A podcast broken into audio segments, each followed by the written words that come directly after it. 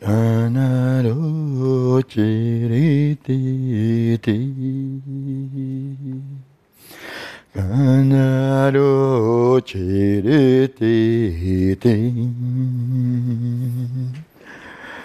Anjanumanuman Anjanumanuman Anjanuman Hey, I'm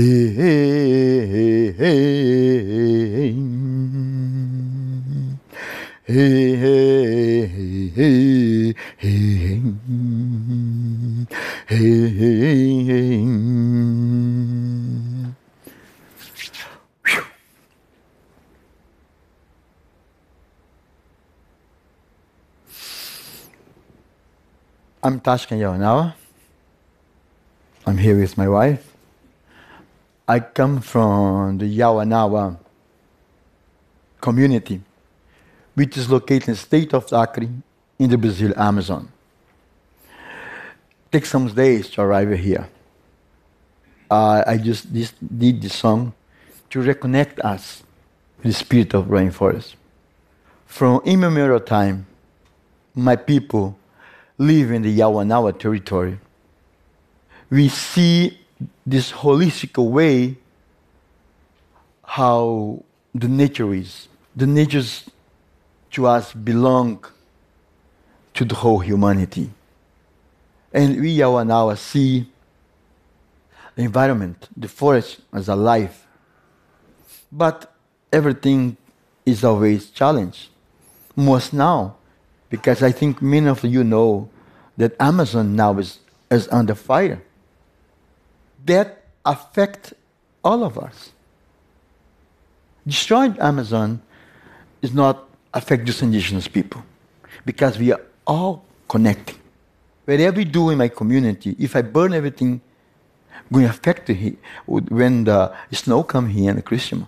If you pollute here, going to affect it when the rain come to my country. I used to say we all belong to Village. I used to say Amazon belongs to the humanity. Also the humanity need to take care as, as indigenous as doing the work. And uh, for this reason, today is a time to wake, unite us. We are now is doing our part. We are take care about the Mother Earth. And now I'll give to my wife. We are here with our hearts crying. I am smiling here, but my heart is crying because a lot of our forests are being destroyed. And I just want to give you a message. This crisis is giving humanity two options.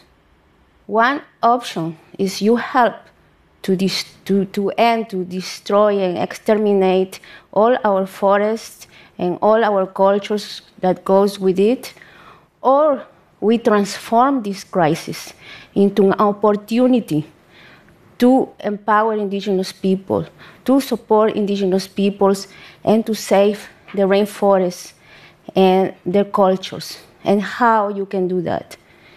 We have, you know, the Yawanawa, we created a life plan, which is our strategic planning that tell us the steps of how we want to secure our territory. We take care of about 200,000 hectares of rainforest, but now it's under threat.